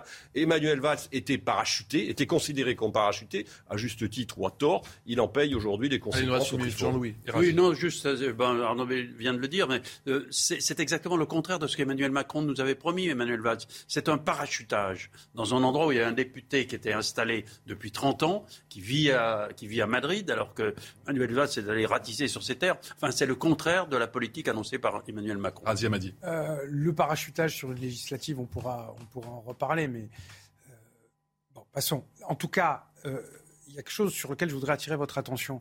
C'est que sur l'ensemble des circos, peu ou prou, on est sur les mêmes résultats que la dernière fois, en tout cas en termes de circonscription gagnables par la majorité, sauf une. Sauf une. euh, qui est euh, celle notamment Maghreb, euh, Afrique orientale, avec un très bon candidat de la NUPS, qui d'ailleurs n'a rien à voir, en tout cas qui est de gauche, mais qui n'a rien à voir avec Mélenchon, qui est Karim Bencher, qui est quelqu'un que je connais, euh, et c'est Isabelle Moreno. C'est-à-dire que les deux circonscriptions où il y a eu des difficultés pour la majorité, c'était des figures nationales. Oui. Les deux seuls circos où il y a eu des difficultés, c'était des figures nationales. Arnaud. Non, un petit point. En effet, les candidats de la République en marche, enfin de Renaissance, se trouvent en bonne position au soir du premier tour. Il en demeure pas moins que quand on compare par rapport à 2017, il y a une nette décrue en, termes de voix et en termes de pourcentage pour ces candidats et indéniablement une dynamique pour les candidats de la gauche. Allez, vous restez avec nous. On parle dans un instant effectivement de cette cycliste qui a été tuée en 2019 à Toulouse, qui a été renversée par un, un chauffard. Deux ans de prison avec sursis pour justement l'homme qui a été jugé. On en parle dans un instant. Vous restez avec nous. Tout de suite. La suite de Midi News sur CNews, merci encore de votre fidélité. Très heureux de vous retrouver on est encore ensemble pendant une heure pour faire le point sur l'actualité de ce euh, lundi de Pentecôte avec Arthur de Batrigan qui est cofondateur de l'Incorrect, avec euh, Razi Hamadi qui est fondateur de News Tank Cities, ex-député PS de Seine-Saint-Denis. Anne Durez vient de nous rejoindre. Bonjour, merci d'être avec Bonjour. nous. Vous êtes présidente de l'association Femmes de Loi. On sera dans un instant avec euh, l'avocat, avec maître Jean-Claude Beaujour. Dans un instant, les débats, juste après le journal avec Anthony Favali. Bonjour Anthony. Euh, bonjour Patrice, bonjour à tous. À la une, faut-il une présomption d'innocence pour les policiers? C'est ce que réclame. Pardon. C'est ce que réclame le syndicat de police Alliance. Trois policiers étaient toujours en garde à vue après avoir euh, tiré ce week-end euh, sur un véhicule à Paris dans le 18e arrondissement. La passagère est décédée. L'homme qui conduisait la voiture aurait foncé sur eux après un refus d'obtempérer. Écoutez Yann Asioma, secrétaire national du syndicat Alliance. Ce qu'on souhaite, c'est cette euh, présomption de légitime défense qui mettrait, ce qui permettrait en tout cas euh, de ne pas mettre de pression supplémentaire sur nos collègues et, de les humilier aussi, parce qu'en quelque sorte, quand on place un policier en garde à vue, surtout pour une mission de service, c'est relativement humiliant. Le policier, lui, connaît la loi, hein, c'est son métier d'interpeller des gens qui commettent des délits et des crimes et les mettre à disposition de la justice. Il connaît le système judiciaire. C'est pourquoi nous, Alliance, on souhaite aussi euh, que le policier puisse un jour bénéficier d'un statut judiciaire particulier qui éviterait de le mettre en garde à vue euh, lors d'affaires comme ça liées à l'exercice de la fonction. Il s'agit désormais de l'escroquerie la plus répandue en France. L'arnaque à la carte vitale après l'envoi d'un SMS frauduleux. Elle fait de plus en plus de victimes. Une fois piégée, justement, elle se retrouve souvent sans solution. Les explications avec Théo Grévin.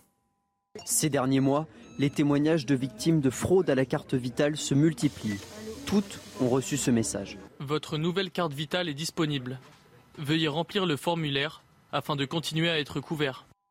Prétextant une fin de validité de votre carte vitale ou un remboursement, les escrocs récupèrent vos coordonnées bancaires.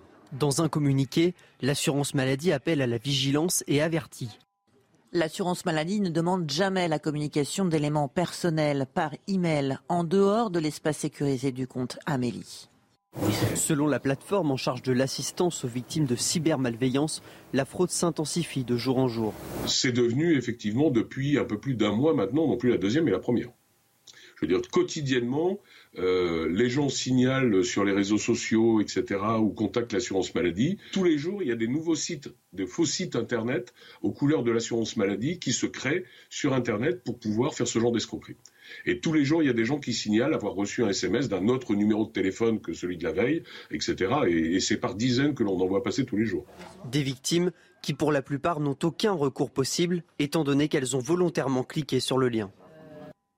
La grogne du personnel hospitalier se poursuit. Demain, un appel à la mobilisation a été lancé avec près de 50 rassemblements à travers tout le pays, lancé par neuf syndicats. Pour Christophe Prudhomme, médecin, les effectifs sont épuisés. Écoutez.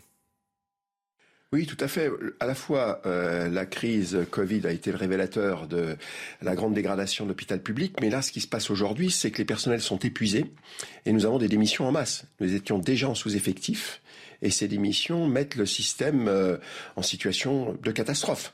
Euh, nous sommes en période d'activité normale, juste avant les vacances, et par manque de personnel, Environ 15 euh, à 20 des lits sont fermés dans l'ensemble des hôpitaux et dans les zones de plus forte tension, comme euh, euh, mon hôpital en Seine-Saint-Denis, aujourd'hui, aujourd'hui, 25 des lits sont fermés par manque de personnel.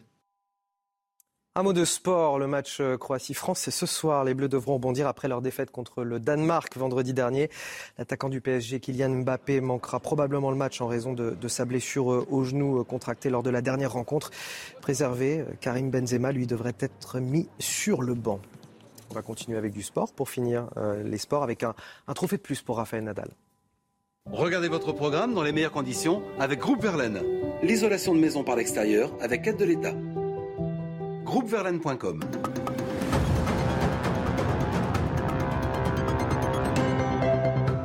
Il y a de ces larmes dont on ne sait pas ce qu'elles disent. Assurément la joie d'un triomphe, mais aussi et peut-être celle d'un adieu. The life more than uh, another stuff. Uh, of course, my tennis career have been a priority uh, during all my all my life, but never have been a priority over my my happiness of my life. Comprenez, Nadal ne fera pas tout et n'importe quoi pour continuer. Car pour disputer et gagner ce 14e Roland Garros, il a déjà fait beaucoup. I want to be in Wimbledon if my body is ready to be in Wimbledon. C'est clair et concis. Le colosse au pied d'argile continuera s'il peut et pas s'il veut. Pour lui, plus que pour n'importe qui, le succès est à ce prix. Vous avez regardé votre programme dans les meilleures conditions avec Groupe Verlaine, l'isolation de maison par l'extérieur avec aide de l'État. Groupeverlaine.com 13h bientôt passé de 5 minutes. Merci encore de votre fidélité. Mes invités en plateau, je vous les représente Arthur de Batrigan, qui est cofondateur de l'incorrect Razia Madi, fondateur de News Tank City, ex-député PS de Seine-Saint-Denis, Anne Durez, qui est présidente de l'association Femmes de Loi, et vient de nous rejoindre. Bonjour maître, avocat Jean-Claude. Bonjour, elle s'appelait Lucie, elle avait 19 ans et bien évidemment toute la vie devant elle. Le 29 août 2019, cette cycliste a été euh, littéralement fauchée au petit matin. Ça s'est passé à Toulouse, fauché par un chauffard 30 ans, ivre et sous l'emprise de cocaïne. L'homme qui a désormais 33 ans vient de couper de deux ans de prison avec sursis. C'est l'incompréhension la, la plus totale à Toulouse, Clémence Barbier. Deux ans après les faits, l'homme de 33 ans qui comparaissait pour homicide involontaire avec circonstances aggravantes n'a été condamné qu'à deux ans de prison avec sursis. Dans la nuit du 29 août 2019 à Toulouse, cet automobiliste percute violemment une cycliste de 29 ans. La jeune femme décède. Le conducteur était sous l'emprise de l'alcool et de stupéfiants. La peine encourue lorsqu'il y a conjonction de ces trois circonstances aggravantes était de 10 ans d'emprisonnement, plus la peine d'amende. Et donc là, deux ans avec sursis, ça paraît être effectivement une peine très faible. L'automobiliste avait ses 12 points sur son permis et aucun antécédent judiciaire au moment des faits. La justice peut prendre peut prendre compte de, de ses prérogatives, mais euh, où va la justice Où on en est? On a enlevé la vie d'une personne de notre famille et on se retrouve avec quelqu'un qui euh, est libre. Le conducteur a vu son permis de conduire annulé avec interdiction de le repasser pendant trois ans. On a la chance d'avoir deux avocats sur ce plateau, Maître Beaujour et Maître Durez. En tout cas, votre ancienne vie, Anne Durez. Euh, il y a souvent ce décalage, bien sûr, entre les, les, les affaires et, le sentiment de la population et les jugements, même si encore une fois on n'a pas le dossier, on peut comprendre la colère, la frustration de, ces familles. Alors, bien sûr, vous avez raison. Là, je vais parler sous le contrôle de, mon confrère Jean-Claude Beaujour.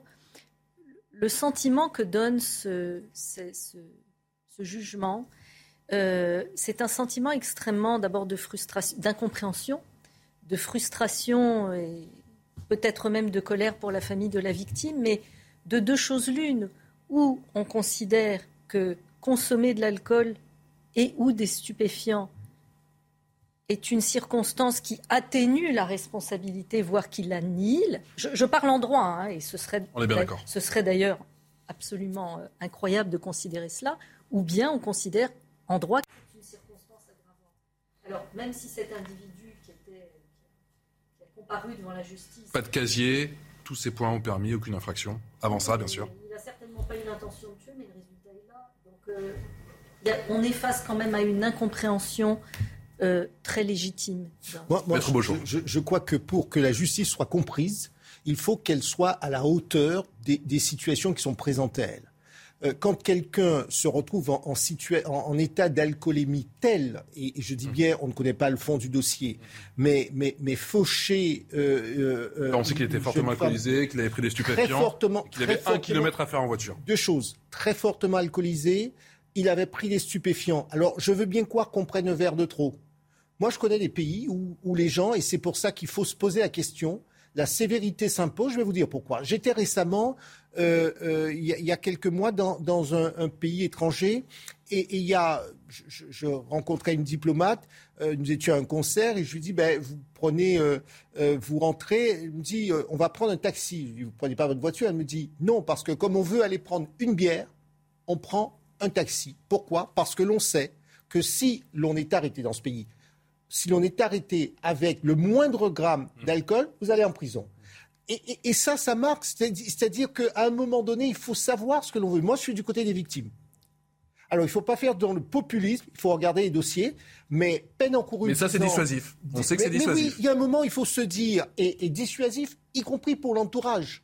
Parce que ça peut inciter ceux et celles qui sont autour à dire un tel attention, ne prends pas la route, ou je te retire de force ton, ton, les clés de ta voiture. Je ne dis pas que ça va changer, qu'on n'aura plus jamais cela. C'est pas du tout cela. Ce que je dis, c'est qu'à un moment donné, quand on se dit deux ans de sursis pour une jeune femme de, de 29 ans qui avait la vie devant elle, moi, ça me fait froid dans le dos et moi, je pense à la victime. Donc lui, il dit j'étais alcoolique, j'étais pas bien, j'étais. Ben oui, mais en Je voudrais ajouter brièvement, euh, c'est que quand il y a un tel décalage entre les faits la perte d'une vie de manière tragique et le résultat, ce jugement, à tout le moins, on s'attend à ce que les magistrats, je sais que leur rôle, c'est pas de mmh. commenter leurs propres décisions, mais l'opinion publique s'attend à ce qu'il y ait une explication. parce que tout le monde est dans l'incompréhension la plus totale. On va écouter justement le sentiment de Béatrice Brugère, la magistrate, qui était l'invitée hier de CNews. Elle ne commentait pas bien, évidemment cette affaire, mais elle était interrogée par Charlotte Dornelas sur ce sentiment, ce décalage parfois entre ce ressenti de la population et les décisions de justice. Alors, vous, pointez du doigt euh, une problématique majeure qui est celle de toute la justice en réalité, euh, qui est celle de l'inadéquation parfois entre un discours politique, face à des menaces qui sont de plus en plus polymorphes, de plus en plus, euh, j'allais dire, il y a des nouvelles menaces hein, que vous avez citées, et les moyens de la justice. C'est-à-dire que entre un discours parfois même très velléitaire, ou des priorités, où tout est prioritaire, et une justice très faible et de plus en plus incapable de remplir toutes ces missions pour plein de raisons qu'on évoquera peut-être après, euh, fait qu'aujourd'hui, on crée euh, d'une certaine façon une espérance qui n'est jamais satisfaite et surtout, ça entraîne aussi euh, des cadences et j'allais dire un poids, une responsabilité sur les acteurs de la justice et de la police qui devient de plus en plus difficile parce que ce qu'on entend aujourd'hui, c'est on n'y arrive plus. Maître Beaujour, je suis en désaccord. Encore une fois, ce n'est pas sur cette affaire précise. Hein. Oui, mais moi, moi j'ai envie de dire, il faut qu'on soit précis. Vous, êtes, vous savez très bien à quel point je dénonce le manque de moyens par rapport aux, aux compatriotes, enfin aux autres pays européens, etc. On est d'accord. Maintenant, là, on a un dossier. On a des magistrats qui se sont penchés. Il y a une personne qui est morte à 29 ans. moi, j'ai envie de, 19 ans, 19 ans, 19 ans. Euh, je suis, si j'étais, je dis bien si j'étais magistrat, je crois qu'il faut envoyer un message clair. Il faut que l'on dise ceux et celles qui se mettent dans une situation, ça peut, vous comprenez, là encore, stupéfiant, plus alcool, plus la voiture, voilà. arrêtez de se dire, il n'avait pas l'intention de donner la mort, il y a stupéfiant. J'entends bien le mot intentionnel, mais on peut s'interroger sur la notion d'intention. Moi, je vais vous dire, euh, euh, euh Monsieur si je viens sur votre plateau avec 2 euh, grammes d'alcool, où est mon intention alors que je sais que je, dois y venir? On me dit, vous êtes mal comporté. Ben oui, c'est presque intentionnel. Arthur de Batrigan. On a quand même l'impression d'avoir, alors évidemment qu'on n'est pas de dossier, mais dans tous les faits de société ou faits divers, on a quand même l'impression d'avoir un abandon de la sanction, une impunité générale qui crée une incompréhension, une défiance, et c'est peut-être ça le plus gros problème vis-à-vis de l'État garant de la protection des individus. Alors là, vous avez deux sujets. Vous avez le premier sujet, c'est contre le moment où l'affaire a eu lieu, le, ce triste, tragique décès et le 29 août jugé il y a deux ans, deux ans d'écart, ce qui est très long. Imaginez la réaction de la famille euh, qui est ce sentiment d'impunité et qui en plus a attendu deux ans. Donc il y a ce problème-là peut-être à régler de, de, de, de, point de trois ans. Oui, 29 août 2019. Euh, 3 ans, c'est encore pire, quoi. encore pire ce que j'avais calculé. Donc 3 ans. Euh, donc il y, a ce, il y a ça qu'il faudrait, il faut se plonger sur ce problème-là. Donc il y a un problème de moyens évidemment, mais on a quand même aussi l'impression, si on reprend l'affaire des policiers en garde à vue, euh, la personne, le conducteur de la voiture avait 80 mentions à son casier judiciaire. Donc vous, vous avez deux affaires aujourd'hui. Par rapport à ce refus d'obtempérer, je le précise. Par rapport à ce refus d'obtempérer, vous avez deux, deux, deux, qui ont ouvert le feu. Deux affaires à la une des médias, un, cycli, un, une, un, un chauffard alcoolisé, drogué, qui va pas en prison, et une personne qui a 80 mentions à son casier judiciaire, euh, et qui encore en plus qui est recherché par la police d'après les dernières infos qu'on a eues et qui euh, se retrouve dans une affaire de, refus d'obtempérer donc l'image qu'on revoit aujourd'hui c'est abandon de sanctions impunité et plus confiance en la justice et donc en l'État. Il y a quand même ce sentiment dans la population. On a vu la famille quitter le tribunal hein, à, Toulouse que c'est pas cher payé Razia m'a dit euh, moi, je pense à la, je pense à la famille. Euh, je me fiche de ce que la justice fera de toi. Voilà ce que dit la, la sœur de. Elle s'appelait Lucie. Je veux que Lucie parle, que Lucie rit, que Lucie soit là. Ce que tu m'as pris, c'est ce qu'a dit du coup à, l'individu. Tu me le prends tous les jours. Vas-y. Tous les jours, euh, avec en effet ces deux années où ils ont attendu, où ils ont même trois attendu trois années, trois ans, trois ans quasiment. bon le problème que, j'ai ici, sans commenter le, fond du dossier, c'est qu'évidemment, euh, la, peine est, est, en deçà du, nécessaire de justice, de réparation, parce que la peine, elle porte aussi une réparation en elle. Il y a une sanction, mais il y a aussi une réparation pour celles et ceux qui, restent. On n'a pas parlé de l'amende ou de je ne sais quoi d'autre, mais quand la famille se déplace au tribunal, c'est pour entendre justice lorsqu'ils en sortent, c'est qu'ils n'ont pas entendu justice. Et lorsque nos concitoyennes et concitoyens n'entendent pas justice ou qu'ils ont le sentiment que la justice n'est pas rendue, c'est malheureusement la porte ouverte à tous les populismes. Par exemple, à titre personnel, je suis contre les peines planchées. notamment parce qu'elle euh, détourne de la capacité euh, d'évaluation de la situation, de ce droit à l'individualisation de la peine, qui est garanti en partie. Et ce cas-là vous fait changer d'avis? Mais les gens, ils sont en droit de dire, ben, dans ce cas-là, il faut des peines planchées. Oui, la maman dit que ça a été broyée, qu'elle est morte dans des souffrances atroces. Dans ce cas-là, il faut des peines planchées qu'on garantisse le fait qu'à minima. Bon, on a vu qu'elles ont été remises en cause euh, par certains aspects euh, au niveau, y compris de la Cour européenne de justice. Mais c'est vrai que c'est choquant. Et je comprends que nos, nos concitoyennes et concitoyens soient choqués. Rapidement, Anne, s'il vous plaît. Je rejoins ce que vous dites, mais encore une fois, je respecte beaucoup l'institution judiciaire. Mais là, J'attendrai en tant que citoyenne des magistrats une explication. Et que le parquet fasse appel. J'espère que le, parquet a fait appel de la décision pour qu'il puisse y avoir de nouveau. Mais deux ans de sursis pour une gamine de 19 ans dans les conditions, ça me paraît cher payé. Là encore, la peine doit, peu, cher payé. Là, là, encore, l'on a compris. Là encore, il faut que les peines, il y ait un élément de dissuasion dans la peine. Et dernier point, la voiture est une arme comme un scooter, comme, un, comme une moto. C'est une arme par destination. Ça ne veut pas dire qu'on monte en voiture, on a l'intention de tuer. Mais si on a bu, si on prend des, des stupéfiants, c'est une arme par destination. 13 heures passées de 16 minutes, le rappel des titres, la Minute Info avec Audrey Berthaud. Y aura-t-il assez de lits dans les maternités cet été? La question se pose face au manque de gynécologues et de sages-femmes. L'île de France risque d'être particulièrement touchée. Pour la première fois, un hôpital des Yvelines va même fermer ses portes pendant trois semaines au mois d'août. Hier à Colmar, un homme de 62 ans a été placé en garde à vue pour tentative d'homicide volontaire. Apparemment excédé par le bruit d'un groupe de personnes en face de chez lui, le sexagénaire est sorti armé d'un fusil et a tiré sur une militaire de 22 ans. Son pronostic vital est engagé selon le parquet. Enfin, 780 cas de variole du singe recensés dans 27 pays. Tous ces pays ne sont habituellement pas touchés par cette maladie. La Grande-Bretagne, l'Espagne et le Portugal sont les pays européens les plus touchés. Peu d'hospitalisations ont été signalées pour le moment.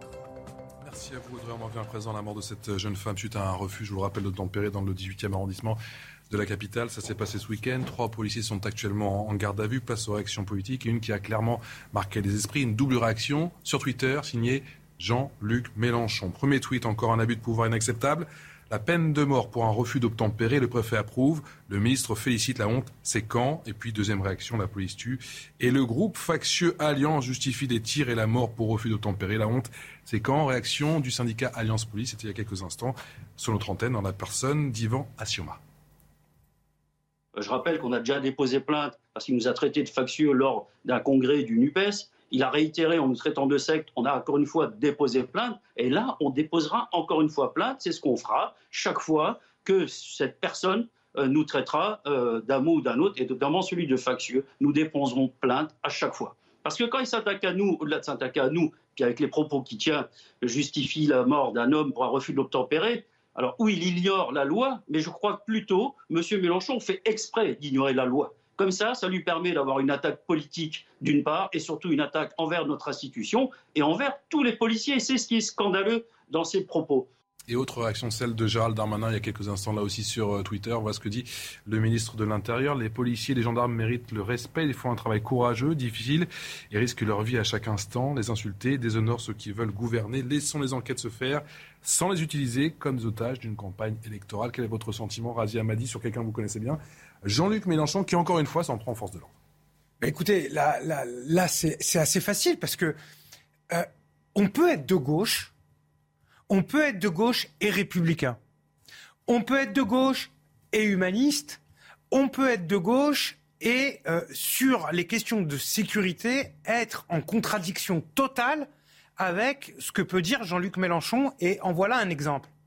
Euh, j'ai défendu le récipicé de contrôle d'identité. J'ai été le parlementaire qui a porté l'amendement qui a permis de prendre accroche et appui pour aujourd'hui généraliser les caméras piétons, qui sont finalement aujourd'hui plutôt plébiscitées par les policiers, même si elles nécessitent plus de moyens pour être véritablement individuellement portées. Mais là, ce qui est dit n'a aucun sens. Évidemment que le refus d'obtempérer ne doit pas être sanctionné par une réponse euh, directe de la police, par des tirs. C'est une évidence. Les textes encadrent cela. Mais dans le cas où il y a une mise en danger des policiers ou d'autrui. C'est leur devoir d'intervenir. Il y a une enquête en tant que personne de gauche, républicaine, citoyenne on attend que la justice fasse son travail. Et dans le cas où les règles n'auraient pas été respectées, qu'il euh, y aurait eu un, usage disproportionné de la force, alors là, la sanction doit tomber. Et elle doit tomber sans que la main tremble. Surfer sur ce sentiment euh, anti-police, c'est oui, le, moi, moi je, bon crois, je crois que pour quelqu'un qui nous dit en permanence je vais être le futur Premier ministre de la France, et qui, dans le même temps, dans le même temps, en tant que futur Premier ministre, il sera chef du gouvernement, chef de, l'administration. S'il considère que les policiers et les gendarmes, qui sont là pour faire leur métier dans le cadre de règles et de textes, dans le cadre de, de l'état de droit, je dis bien l'état de droit, parce que les policiers ne sont pas autorisés à faire tout et n'importe quoi, bien évidemment. S'il considère que de facto, sans enquête, eh bien, il peut euh, les, mettre à la vindicte populaire, quasiment, puisque c'est sur Twitter.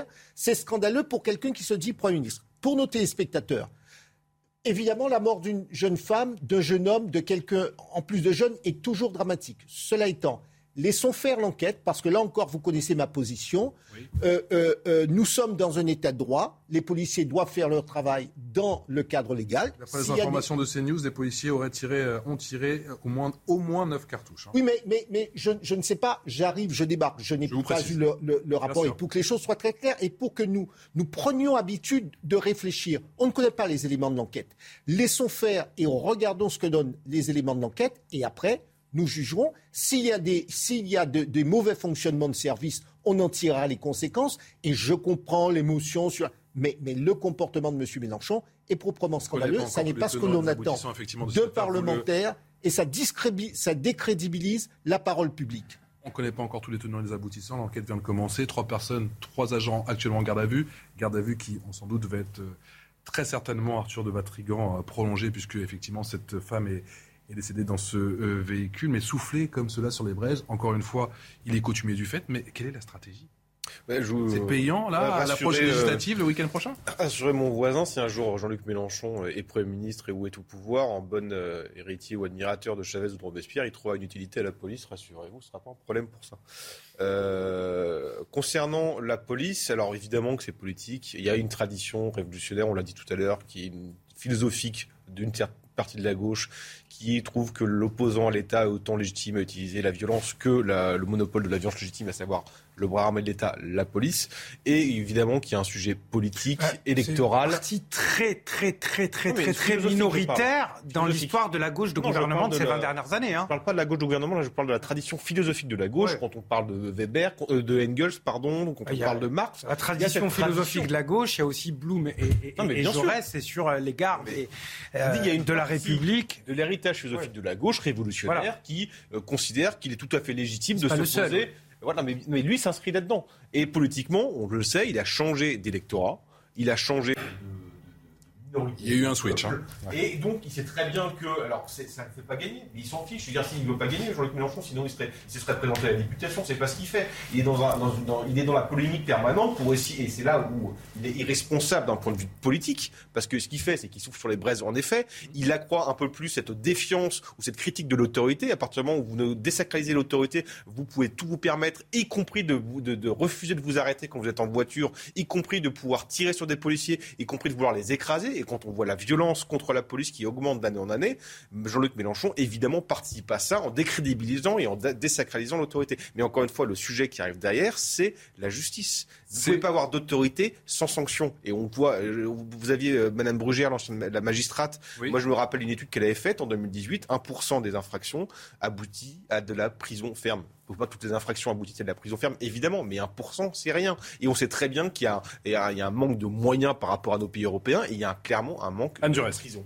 De de prison. Enfin, je pense que Jean-Luc Mélenchon va au-delà de la polémique. C'est-à-dire qu'il attaque systématiquement l'institution policière, il instrumentalise des faits. Enfin, on a l'impression, quand on lit ses tweets, que la police est criminelle. Donc ça, c'est absolument inacceptable. Et il faut arrêter de, euh, de, de considérer qu'il y a une présomption de culpabilité des policiers. Ça a été très bien dit avant moi. L'enquête dira ce qui s'est passé. Moi, je constate juste que s'il y a trois agents qui ont tiré, je ne peux pas dire, je ne me hmm. permettrai pas de dire que leurs tirs sont justifiés. Mais qu'un agent puisse être dans un état de choc, de peur pour sa vie, mais trois, je pense qu'il y a réellement matière à enquête. Et, je ne suis pas certaine, mais encore une fois, je ne peux pas préjuger des résultats de l'enquête à venir ou en cours. Euh, je, je, pense trois agents qui ont eu peur pour leur propre vie ou la vie de leurs collègues il y a quand même matière à discussion et à prudence et à tempérance. C'est pour ça que je dis attendons l'enquête et le rôle d'un homme politique. Surtout un homme politique, ça n'est pas de s'immiscer dans une, dans une enquête judiciaire, euh, justement pour, lui, pour laisser la justice euh, faire son travail. Allez, vous restez avec nous dans un instant. On parle de la variole du singe. Faut-il s'inquiéter oui ou non? On en parle dans un instant avec un infectiologue. Allez, de retour en direct sur le plateau de Midi News, toujours avec euh, Arthur de Vatrigan, Razia Madi, Anne Durez et Maître Jean-Claude Beaujour. Faut-il s'inquiéter de la variole du singe 51 cas officiellement en France, chiffre peut-être sous-estimé, on en parle dans un instant. Juste après, le rappel des titres avec Audrey Berthaud. Manuel Valls a été éliminé hier soir dès le premier tour dans sa circonscription, la cinquième des Français à l'étranger. Il l'a annoncé lui-même sur Twitter avant de supprimer son compte. Vous allez le voir quelques minutes après avoir annoncé sa défaite. Le ministre des Affaires étrangères russe Sergei Lavrov a qualifié d'inconcevable la fermeture par trois pays européens de leur espace aérien pour l'avion qui devait l'emmener en visite en Serbie, dénonçant également cette mesure comme scandaleuse. Enfin, le pays de Galles qualifié pour la Coupe du Monde au Qatar, les Gallois ont brisé le rêve de l'équipe d'Ukraine, éliminée 1 à 0 en finale de barrage. L'aventure s'arrête donc ici pour les Bleus et Jaunes, portés par un élan de sympathie internationale. Merci Audrey. Cette question en présent, faut-il s'inquiéter de cette variole du singe dont on parle beaucoup en ce moment? Une cinquantaine de cas officiellement déclarés en France. Même ce nombre pourrait être beaucoup plus important, euh, même si les patients n'arrivent pas en ce moment à, l'hôpital. Bonjour Yves Buisson, bonjour professeur. Merci d'avoir accepté notre invitation en direct sur CNews, membre de l'Académie de médecine bien évidemment, et épidémiologiste euh, reconnu, renommé. Certains infectiologues parlent d'une poussée épidémique. C'est aussi votre sentiment Est-ce que vous êtes inquiet? Alors c'est une poussée épidémique incontestablement, puisque depuis le mois de mai, on est arrivé maintenant à plus de 900 cas dans le monde, et nous avons probablement en France dépassé les 60 cas. Et, probablement y a-t-il aussi un certain nombre de cas qui passent inaperçus. Donc c'est une épidémie incontestablement. Faut-il s'inquiéter? Ben, Il faut s'inquiéter devant toute épidémie, bien entendu. Il faut surtout prendre les mesures qui s'imposent, c'est-à-dire qu'il faut déjà commencer par bien analyser les causes de cette diffusion épidémique. Ce n'est pas une maladie nouvelle, mais c'est une maladie qui était jusqu'à présent une zoonose circonscrite dans ces foyers endémiques euh, centrafricains. Euh, de temps en temps, il y a eu des, incursions euh, en, Europe, aux États-Unis, mais enfin tout à fait localisées, généralement liées à des contacts avec des animaux infectés. là, on est dans une transmission de personne à personne. Donc c'est une épidémie avec transmission interhumaine. Certes, ce n'est pas un virus extrêmement contagieux, comme l'est le virus du SARS, le SARS-CoV-2, mais c'est un virus qui a euh, la capacité de se transmettre et on le voit, qui se transmet actuellement, surtout chez les hommes, et parmi les hommes, chez ceux qui ont des relations sexuelles avec des hommes. Donc c'est un, bien entendu, on le dit, on le répète, pas de stigmatisation, on ne fera pas de stigmatisation, mais il ne faut pas non plus se voiler la face. C'est-à-dire que là, il y a un facteur de transmission qu'il faut prendre en compte, et il faut surtout, je crois, faire de l'information préventive auprès de la communauté gay, de la communauté homosexuelle, et parmi eux auprès de ceux qui ont des, partenaires multiples, ceux qui voyagent, il faut qu'ils soient extrêmement prudents euh, pour, euh, s'ils ont des symptômes, bien entendu, qu'ils s'abstiennent de tout contact euh, pendant au moins trois semaines jusqu'à guérison, et s'ils n'en ont pas, ben, qu'ils fassent attention à leurs partenaires. Professeur, est-ce qu'il faut démocratiser les tests pour ne pas passer à côté de certains diagnostics? Alors, les, tests existent. Je crois que ce qu'il faut, c'est c'est pas très difficile de faire le diagnostic de, de, variole du singe. Le monkeypox, finalement, bon, c'est après deux jours, disons, de, signes non spécifiques qui ressemblent à des, à, une grippe, hein, enfin une infection virale euh, indéterminée, on voit apparaître cette éruption au bout de 2-3 jours et cette éruption doit attirer l'attention. Et toute éruption, même si on pense que c'est peut-être une varicelle, bon, peu importe, il faut la montrer à un médecin. Et si on a le moindre doute, il faut faire des tests. Et les tests sont bien entendu euh, tout à fait réalisables en France. On a maintenant la possibilité de faire le diagnostic très rapidement grâce à une PCR spécifique de, des poxvirus et, et même une spécifique du monkeypox. Professeur, vous avez évoqué tout à l'heure le SARS-CoV-2, le coronavirus. Clairement, là, avec le monkeypox, il n'y a pas de cas asymptomatiques. Ça veut dire que c'est plus facile à gérer? Oui, c'est plus facile à gérer parce qu'on avait effectivement dans, l'épidémie de Covid, on avait tous ces personnes qui, toutes ces personnes qui faisaient une forme asymptomatique ou présymptomatique et qui étaient toutefois contagieuses, ce qui fait que le virus circulait à bas bruit sans qu'on puisse repérer les personnes qui, qui l'hébergeaient. Alors que là, euh, effectivement, les, personnes symptomatiques seules sont contagieuses.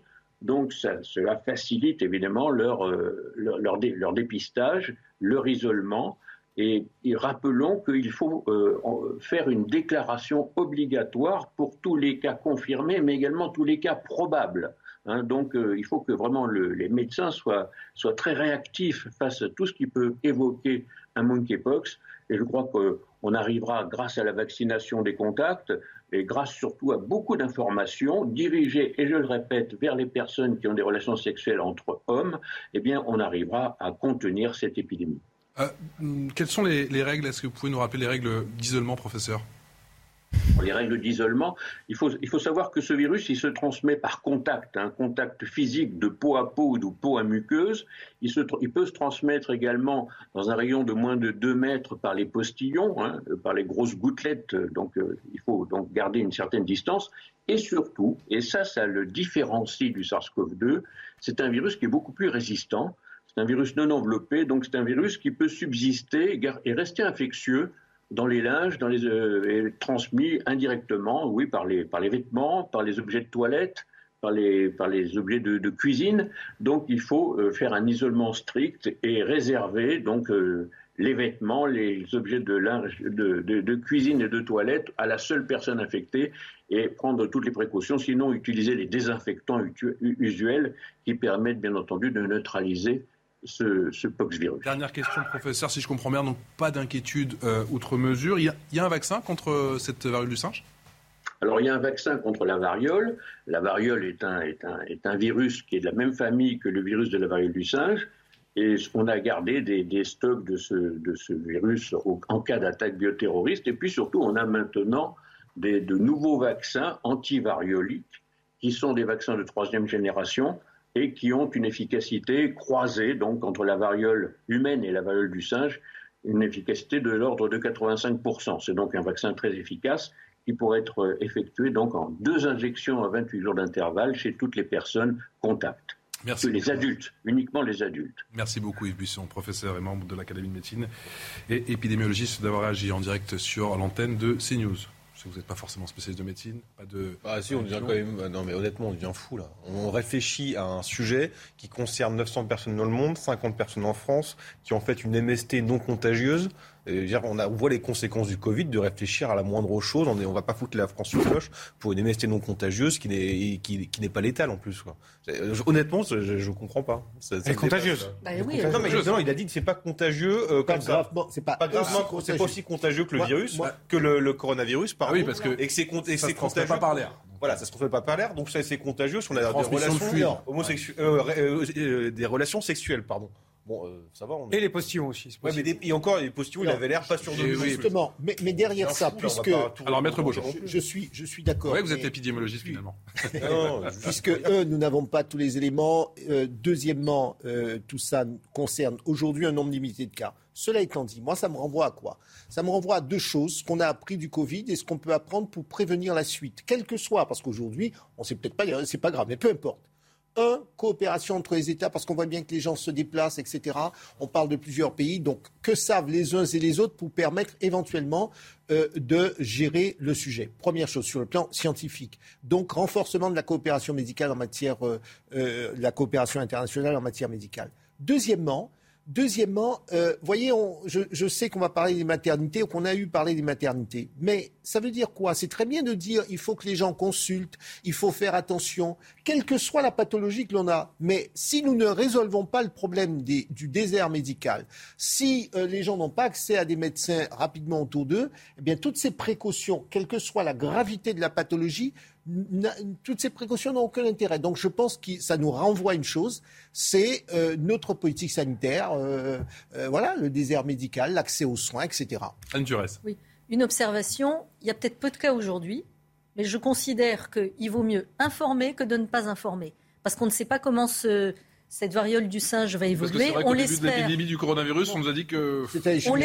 On, espère que tous que ce sera circonscrit. Mais je pense que le rôle des médias, et vous en faites partie, c'est d'informer ah, sans jouer les Cassandres, sans jouer les Cassandres, mais à bon entendeur, salut, si je puis dire les choses comme ça. oui, mais pas de faire, de pas commencer à réfléchir à mettre la France sous cloche ou essayer mais qui le dit Personne ne le dit. On commence à, on, on, commence à réfléchir. On alors c'est un peu calmé parce que rapidement on a compris que la variole du singe n'était pas un virus comme la Covid, mais au début on commençait un peu à s'inquiéter et puis à envisager des choses. Voilà.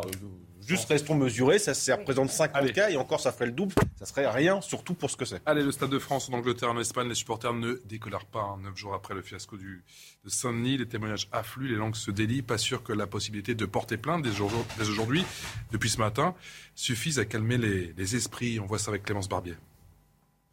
Les supporters de Liverpool et du Real Madrid ne digèrent toujours pas cette soirée de la finale de la Ligue des Champions au Stade de France. Dès aujourd'hui, ils pourront porter plainte depuis leur pays respectif. Le ministère de l'Intérieur a annoncé que les pages Internet des ambassades de France en Grande-Bretagne et en Espagne donneront dès ce lundi les modalités pour remplir les lettres de plainte. Elles seront ensuite traitées par les parquets de Bobigny et de Paris. La démarche prend des airs de mea culpa. Samedi 28 mai au Stade de France, ces scènes de guérilla urbaine ont fait le tour du monde. Des supporters bousculés, parfois victimes de vols, d'autres asphyxiés par du gaz lacrymogène. À l'origine de ce chaos notamment, des faux billets en circulation. Certains supporters n'avaient pas pu assister au match à cause de tentatives d'intrusion d'individus sans billets. Mercredi dernier, lors de son audition au Sénat, le ministre de l'Intérieur Gérald Darmanin a ouvert la voie à des réparations pour les supporters et des sanctions contre les policiers. Razia m'a dit les Anglais et les Espagnols clairement ne, comptent pas lâcher l'affaire, demandent des comptes. Quelle issue pour cette séquence au Stade de France? Comment sortir par le haut pour le, pour le gouvernement?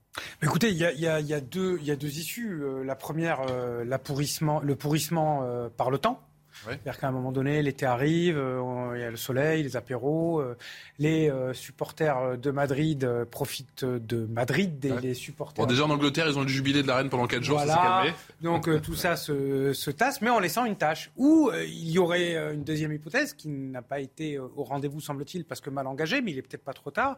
C'est tout simplement d'avoir l'attitude que n'importe quel dirigeant d'entreprise, d'association, de collectivité peut avoir. C'est tout d'abord, un, des excuses. Point des excuses. Voilà, on est désolé pour euh, ce qui s'est passé. Maintenant, euh, ceux qui doivent être sanctionnés vont l'être et on va voir comment on peut améliorer les choses. Et puis on reste en contact et on va essayer d'améliorer les choses. On ouvre un point information. Vous pouvez vu qu'Emmanuel Macron l'a évoqué entre deux réponses à la presse régionale ce week-end. Ouais, c'est comme ça, un peu. Oui, oui, mais je trouve que c'est la, meilleure position euh, à avoir. Donc, euh, ils vont pas lâcher l'affaire. Euh, parce que je plutôt fan de football, donc il y a plutôt des, sites d'information euh, assez spécialisés qui permettent d'être très bien informés, notamment oui, oui. football. mais en, tout cas... foot, il n'y a pas trop d'actu en ce moment, donc tu voilà. peux y aller là. Hein, mais ça, mais euh, non, ça, ça, laisse une tâche indélébile. J'espère qu'on va, qu'on va en tirer en tout cas des leçons, surtout. Mais vous voyez, par exemple, nous nous interrogeons de savoir est-ce qu'ils euh, ne vont pas lâcher l'affaire? Est-ce que finalement la réparation est une bonne chose? Vous voyez, il n'y a qu'en France qu'on s'interroge. Parce que logiquement, lorsque vous avez un contrat, que vous ne l'exécutez pas, eh bien, il est normal de dédommager celui à l'égard duquel vous avez failli. Et donc, j'estime normal, si on a failli, que les gens soient indemnisés, soient compensés pour, pour la défaillance. Et ça, c'est quelque chose, culturellement, c'est quelque chose que nous... Et là, ça concerne peut-être plus la FIFA. Absolument. L'UEFA. L'UEFA. Qui a fini par présenter ses excuses il y a deux jours. Elle est, garante d'un certain nombre de choses. Le contrat commercial, c'est avec, avec l'UEFA. Mais moi, je, suis anglais. Je viens avec euh, mes enfants euh, revoir un match, finalement, je peux pas rentrer, j'ai payé un billet, j'ai dépensé 2000 euros, euh, parce qu'avec l'hôtel, etc., ça comme budget. Bon, à un moment donné, même sans l'hôtel, hein, pour certaines Voilà, places. même sans l'hôtel, vu le prix des places. à sûr. un moment donné, le remboursement, il doit être intégral. Alors ça aussi, là, là on a passé, il y a l'UEFA, mais il y a aussi il y a toutes les parties prenantes qui effectivement contribuent à la réalisation de, la- de, de- de cette opération et qui doivent répondre. Il y a malgré tout une obligation de, de délivrer dans cette affaire. Et ça, on doit, on doit, on doit l'accepter. On écoute Marine Le Pen, son sentiment, effectivement? Un empilement d'incompétences, de lâcheté, de mensonges et de dérobades. Cela révèle une conception piteuse de la politique et se conclut par une humiliation pour la France et des centaines, oui je dis bien des centaines de victimes qui témoignent avoir vécu une nuit de peur et d'horreur. Et les témoignages, je vous assure, sont en effet glaçants. La Macronie, c'est le règne des responsables pas coupables, l'impunité des voyous et la bonne conscience des politiciens défaillants. Arthur de.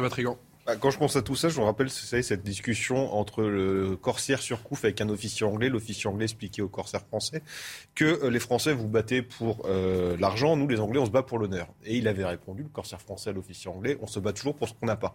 Et ben avec Gérald Darmanin, malheureusement, on va devoir se battre pour l'honneur qu'on a perdu. Et il y a évidemment de réparation matériel, évidemment, qui est une question de justice, mais aussi une question de l'honneur français, d'avoir depuis euh, deux semaines menti, euh, caché, euh, accusé, parce qu'il n'y a pas que la non-réparation, c'est qu'on a accusé les victimes d'être en fait les, les, les responsables. Donc il y a tout ce travail-là à faire et ça va prendre beaucoup, beaucoup de temps. Et le problème, c'est que ça me paraît mal engagé, vu les déclarations et du, et du Premier ministre, et du ministre de l'Intérieur, et du Président de la République. La Minute Info avec Audrey Berthaud.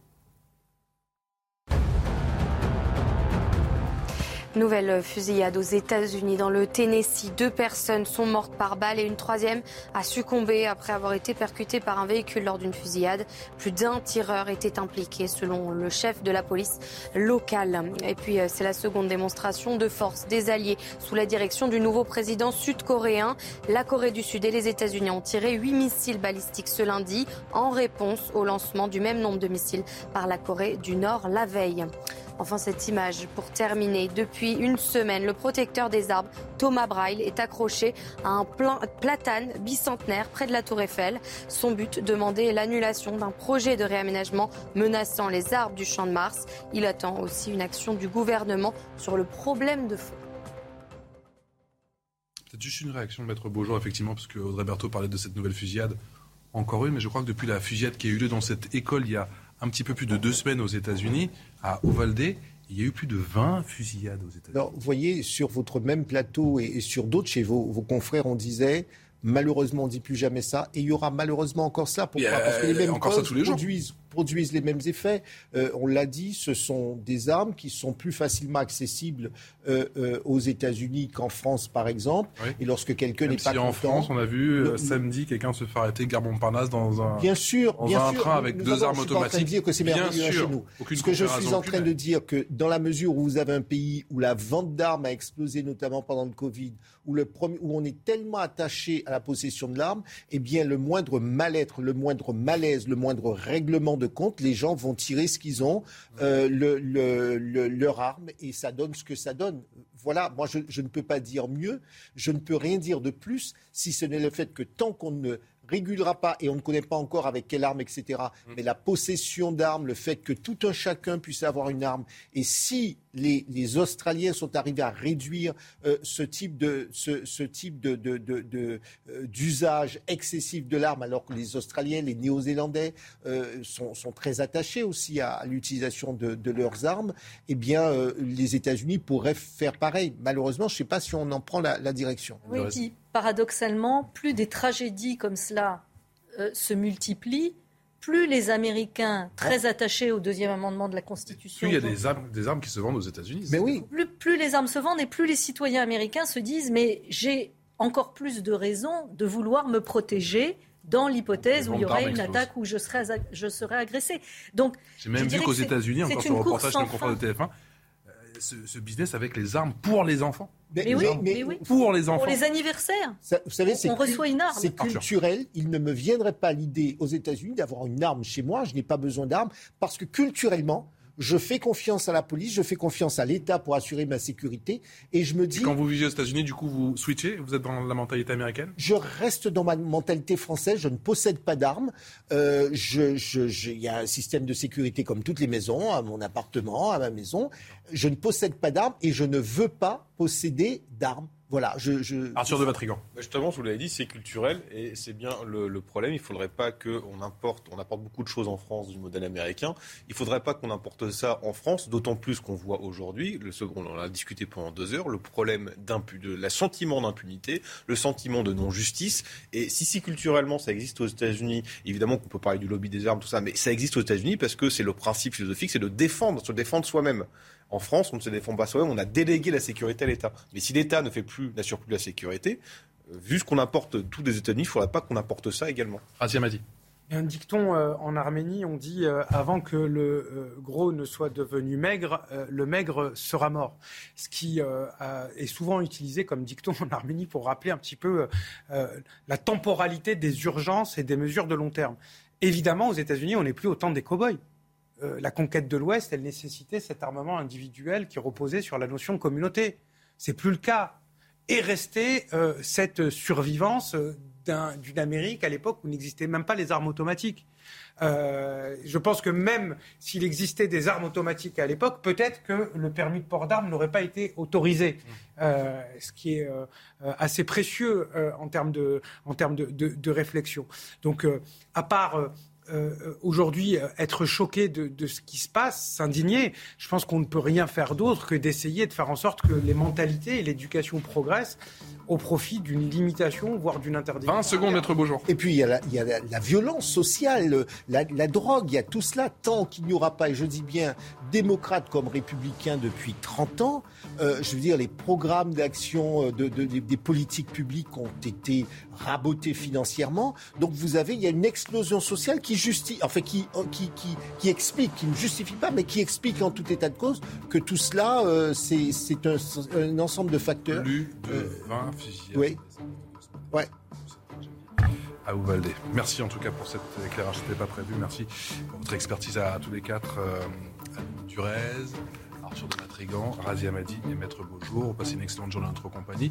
Tout de suite, c'est eh bien euh, sur CNews Nelly Denac que vous retrouvez. A tout de suite.